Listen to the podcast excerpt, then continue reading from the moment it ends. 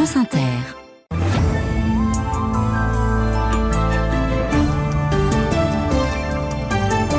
Dans le réel, là, pour le coup. Hélène Philippe, bonsoir. Bonsoir à tous. Le Sénat sera-t-il à la hauteur de l'attente populaire? En acceptant d'inscrire le droit à l'avortement dans la Constitution, c'est l'appel du garde des Sceaux en ouverture d'un débat attendu cet après-midi, pro et anti-IVG mobilisés sous les fenêtres des sénateurs. Nous sommes sur place. L'immobilier va dans le mur, étranglé par la hausse des taux. Le premier promoteur français, Nexity, annonce ce soir un plan social.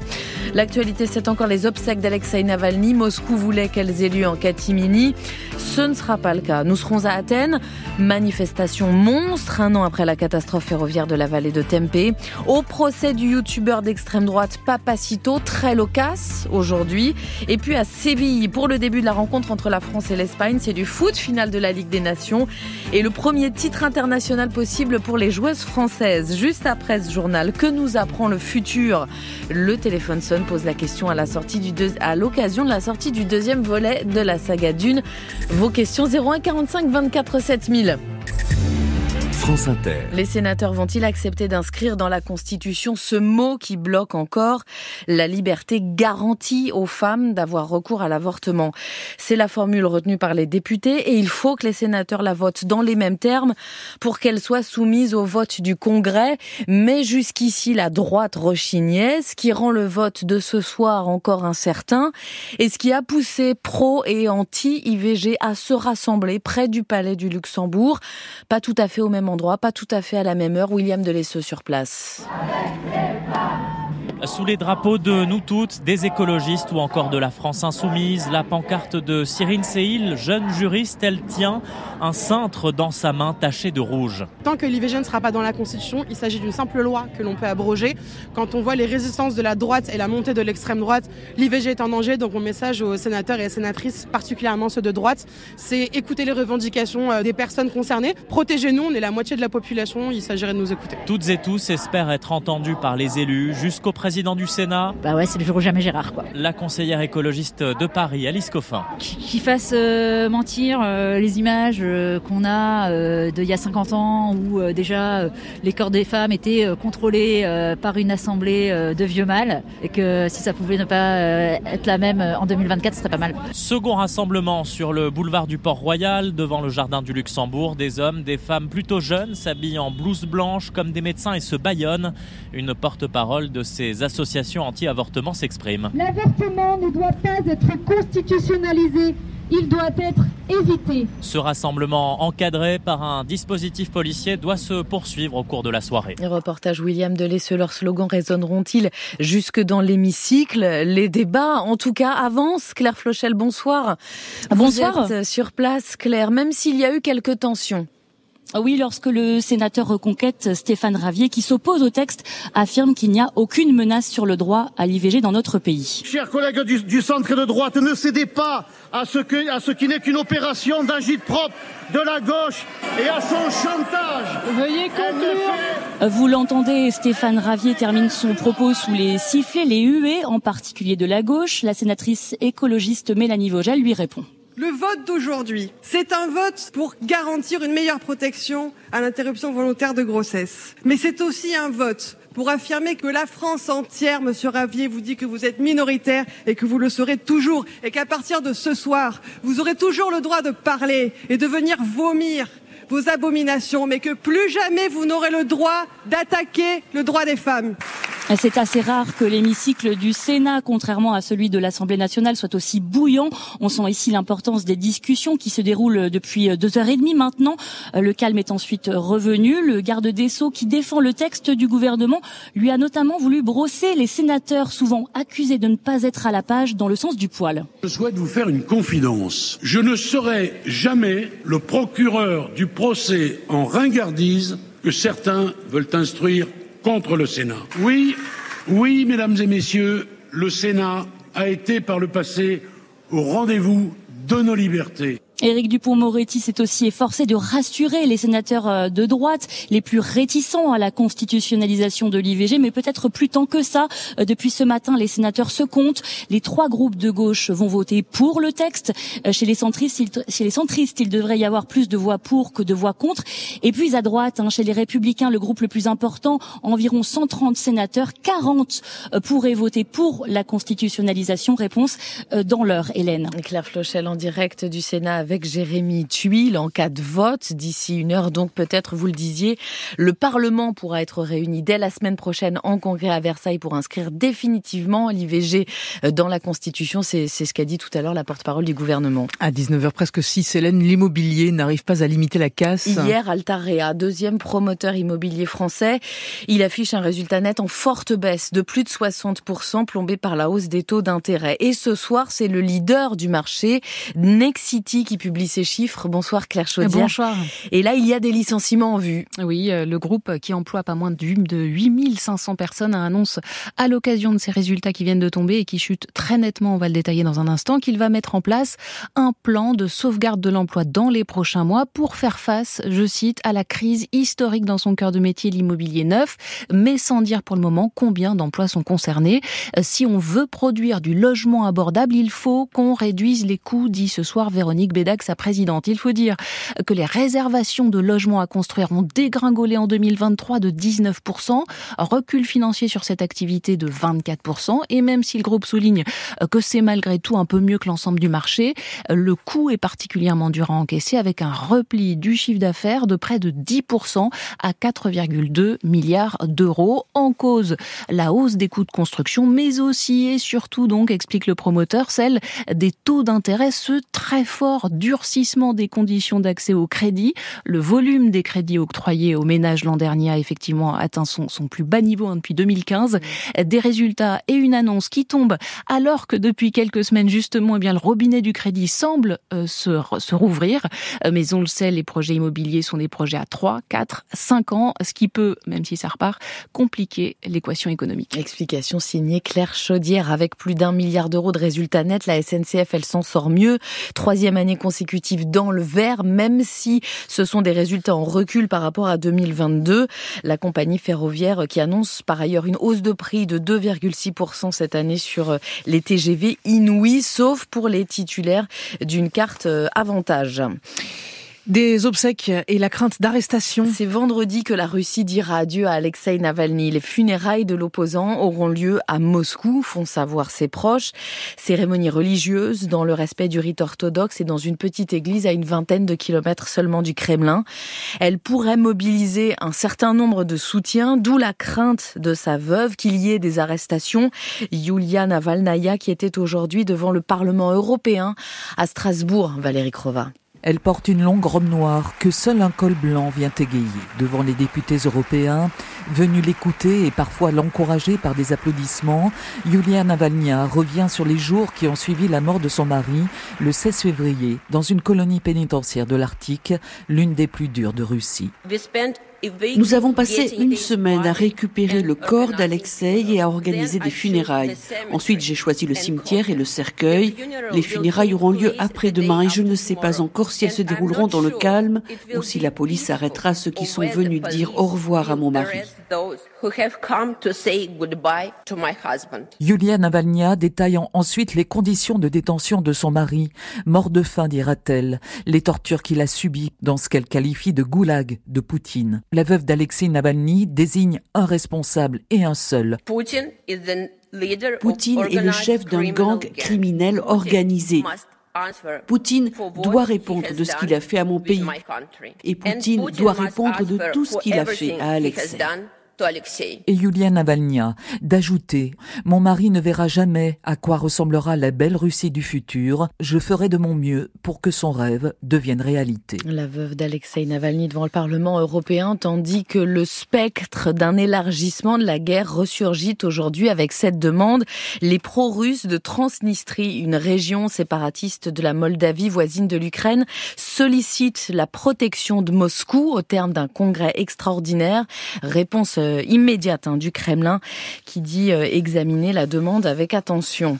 En Grèce, la colère et les larmes. Un an après la plus grande catastrophe ferroviaire de l'histoire du pays, 57 morts, de jeunes étudiants pour la plupart, 180 blessés. Appel à la grève générale dans le public aujourd'hui et immense cortège à Athènes, plus de 20 000 personnes présentes pour dénoncer la lenteur de la justice. Angélique Couronis sur place. Des milliers de Grecs, toutes tendances politiques confondues, ont battu le pavé depuis midi dans tout le pays pour commémorer la tragédie ferroviaire de Tabi qui, il y a un an, a bouleversé la Grèce. Certains corps carbonisés n'ont toujours pas pu être identifiés avec certitude. Le Premier ministre Kyriakos Mitsotakis a demandé pardon aux Grecs au lendemain de la tragédie, mais seuls 34 employés des chemins de fer ont été mis en cause. Deux sont en préventive, mais aucun haut responsable de la Société des chemins de fer ou du gouvernement n'a été inquiété. C'est bien ce que reprochent les Grecs, tant au gouvernement qu'à la justice. Ils redoutent que l'affaire, malgré un procès prévu en juin prochain, ne soit étouffée, comme c'est le cas pour l'écrasante majorité des scandales politiques en Grèce. Alexandra, étudiante, ne se fait aucune illusion. Il n'y a pas de justice en Grèce. Tout au plus, si les choses vont vraiment mal, on va manifester pour faire bouger les autorités. Mais justice, non, il n'y en a pas ici. Les syndicats et les cheminots avaient prévenu plusieurs fois avant l'accident le ministère des Transports que le réseau ferroviaire était vétuste il n'y avait notamment pas de signalisation automatique, signalisation qui aurait évité que deux trains roulent face à face sur la même voie pendant 19 minutes avant de s'écraser l'un sur l'autre. Athènes, Angèle Cournis pour France Inter. Et neuf mois après le terrible naufrage qui a coûté la vie à plus de 600 exilés au large des côtes grecques, la médiatrice européenne dit aujourd'hui qu'il faut revoir les règles encadrant Frontex. L'agence pointait du doigt dans ce drame parce qu'elle n'avait pas diffusé de signal de détresse alors même qu'elle avait bien repéré le navire.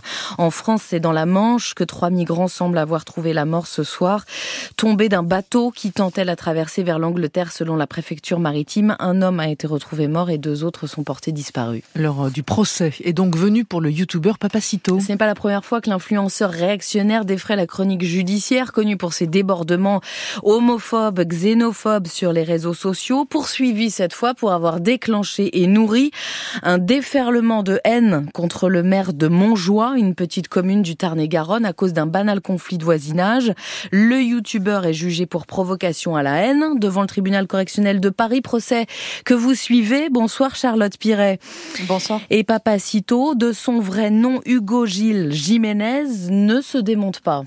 Non, il est à la barre comme dans ses vidéos, charismatique, loquace, il ne fléchit sur rien, invoque l'univers de la gaudriole, l'humour médiéval, la satire s'inscrit dans la lignée de La Fontaine et les autres, rien de moins. Le youtubeur aux 260 000 abonnés à l'époque a flairé l'histoire en or, reconnaît-il à l'audience, l'histoire d'un éleveur de cochons typique du sud-ouest face à la grande bourgeoisie. Et en guise de grande bourgeoisie, le maire de cette commune de 169 habitants, représenté en fouine dans ses vidéos, une fouine qu'il faut chasser, capturer, sodomisés et tués au risque de les voir infester le village. Le tout enrobé des termes, les mêmes termes qui reviennent régulièrement de tarlouse à pédé en passant par sexualité déviante. Ce ne sont pas des propos étayés contre les homosexuels, balaye à la barre l'influenceur de 38 ans, mais un vocable rattaché à un milieu, celui de la ruralité, du rugby, du sud-ouest, ce sud-ouest où les personnes LGBT sont rompues à ce type d'humour, assure-t-il, même si je conçois qu'au-dessus de la Loire, c'est un peu plus complexe à saisir. Reste les conséquences de cette vidéo sur l'élu, la peur au ventre, 800 mails par jour, les menaces de mort constantes, plaide son avocat, et aucune parole de contrition de la part du prévenu, déplore le procureur, qui réclame à son encontre six mois de prison avec sursis et 3000 euros d'amende. Compte rendu d'audience signé Charlotte Piret. Le parquet de Nanterre décide d'élargir l'information judiciaire visant Patrick Poivre d'Arvor à trois autres femmes. Elle l'accuse de viol et d'agression sexuelle entre 2007 et 2018. À Nancy, les transports en commun n'ont pas fonctionné de la journée. Les chauffeurs de bus exercent leur droit de retrait après l'agression de plusieurs de leurs collègues ces derniers jours. L'un d'entre eux frappé à l'arcade sourcilière hier. Et puis on apprend ce soir que ce sont les fichiers de 300 000 patients qui ont été dérobés dans la cyberattaque qui a visé le centre hospitalier d'Armentières dans le nord mi-février. Des dates de rendez-vous, le service de prise en charge des malades, tout ça accessible depuis dimanche. Le parquet de Lille est saisi de la faire. Il va falloir s'y faire. La dingue est bien présente en France métropolitaine. Santé publique France confirme aujourd'hui qu'une cinquantaine de cas autochtones de la maladie ont été enregistrés l'année dernière. C'est un peu moins que l'année précédente. Bonsoir Sandy Dauphin. Bonsoir. Mais cela veut quand même dire qu'elle est bien là. Oui, la dingue est bien connue en Outre-mer. La nouveauté, c'est qu'elle s'attrape désormais aussi en métropole. Les premiers cas autochtones sont apparus en 2010 et il y en a de plus en plus. Le responsable, eh bien, le moustique tigre qui transmet le virus, arrivé en Europe dans un cargo de pneus en provenance de la Chine. Il est repéré pour la première fois en France en 2004 dans le sud, à Menton. 20 ans plus tard, il est presque partout, explique Johanna Fitt, spécialiste de la lutte antivectorielle à l'agence sanitaire Lances. Le moustique, il est désormais présent sur 12 euh, régions de France hexagonale sur 13, donc il est présent quasiment partout à l'exception de la Normandie aux dernières nouvelles. Donc euh, tout le territoire euh, est concerné par cet enjeu de santé publique désormais. Alors l'arrivée du moustique tigre s'explique avant tout par la mondialisation, plus de transport de marchandises, de voyages, mais le réchauffement climatique favorise aussi sa progression avec les changements climatiques, on va avoir des périodes propices à son développement, une période d'activité plus longue. Aujourd'hui, on considère qu'il est actif à peu près de, début mai à fin novembre, mais on voit ces dernières années qu'on euh, peut l'observer jusqu'à fin décembre et euh, le voir réapparaître en février dans certains départements où il fait très doux. La meilleure protection contre le moustique tigre, c'est encore la prévention. Éviter l'eau stagnante dehors dans les pots, les vieux pneus et les gouttières. Sandy Dauphin, la grippe aviaire, elle, atteint l'Antarctique et pour la première fois, deux cas confirmés. Deux oiseaux font savoir les autorités espagnoles avec le risque majeur que ce virus se transmette aux colonies de manchots locales. Et comment expliquer la mort de ces centaines d'oiseaux marins retrouvés ces dernières semaines sur les côtes de Vendée, de Bretagne, de la Manche? Un échouage massif qui inquiète les associations de défense de l'environnement. Bonsoir Océane Zitouni. Bonsoir. Alors il n'y a pas vraiment de certitude, mais tout de même plusieurs hypothèses. Oui, le froid, le manque de poissons, les tempêtes, mais ce qui renforce le mystère, c'est que ces volatiles marins sont censés résister à des conditions de vie très difficiles, explique Alain Bougrain-Dubourg, c'est le président de la LPO, la Ligue de protection des oiseaux il faut savoir quand même que ce sont des oiseaux qui sont des familiers de l'impossible. Ils vivent avec la tempête, ils vivent avec les embruns, avec les vagues, avec le sel. Et pour qu'ils soient affectés de cette manière, c'est qu'il y a une cause grave. Certains de ces oiseaux sont retrouvés encore vivants, mais dans un état de santé très grave, au point que seuls 20 à 40 d'entre eux survivent, poursuit le président de la LPO un guillemot, c'est environ 900 grammes. Ceux qu'on récupère vivants, ils tombent à 430 grammes. Ils sont en hypothermie totale et il est très difficile de les soigner. Alors si vous tombez sur un de ces animaux mal en point, il faut le récupérer avec des gants, le mettre dans un carton et le réchauffer. Attention, ne lui donnez pas à manger ou à boire, rapprochez-vous plutôt de votre mairie ou du centre de soins pour oiseaux le plus proche. Océane Zitouni, merci à vous. Encore des annonces au Salon de l'Agriculture. Le fonds d'urgence dédié à l'agriculture bio est porté de 50 à 90 millions d'euros. Dans la plupart des filières, l'agriculture conventionnelle reste encore plus rémunératrice euh, que le bio. Et puis l'Union européenne euh, dit non. Il n'y aura pas de visite euh, obligatoire euh, tous les 15 ans pour continuer à garder son permis de conduire valable. Les députés ont rejeté la mesure cet après-midi. Mais enfin, c'est une grande première en foot pour les Bleus d'Hervé Renard. L'équipe de France joue ce soir la finale de la Ligue des Nations face à l'Espagne. Première finale internationale pour les joueuses et potentiellement premier sacre majeur de leur histoire. Bonsoir Julien Froment. Bonsoir. Vous êtes en direct de Séville. On est euh, dans le premier quart d'heure de jeu hein, entre les deux équipes. Effectivement, toujours 0 à 0 euh, dans cette euh, finale de la Ligue des Nations entre euh, l'équipe de France et l'Espagne, la numéro 1 au classement FIFA, championne du monde en titre, dans un stade de Séville plus que garni, environ 40 000 spectateurs aujourd'hui. C'est un, jour férié à Séville, c'est le jour de l'Andalousie. Les gens en ont profité donc pour venir assister à cette, à cette rencontre et supporter l'équipe d'Espagne. Mais nous, ce qui nous intéresse forcément, c'est l'équipe de France des Bleus qui, vous l'avez dit, dispute leur toute première finale de, de, de grande compétition internationales des Bleus qui pour le moment eh bien, sont plutôt bien rentrés dans la partie, même si bien évidemment elles ont face à elles ce qui se fait tout simplement de, mieux au monde, mais ça tient bien du côté des, des joueuses d'Hervé Renard qui essayent de, se procurer des, occasions de se rapprocher du but gardé par la, gardienne espagnole, mais c'est pour le moment assez, assez difficile de, franchir la, défense ibérique, une équipe d'Espagne qui voilà, s'est créé une occasion hein, dans les toutes premières minutes de la, de la rencontre. Mais pour le moment, ça tient pour les Bleus 0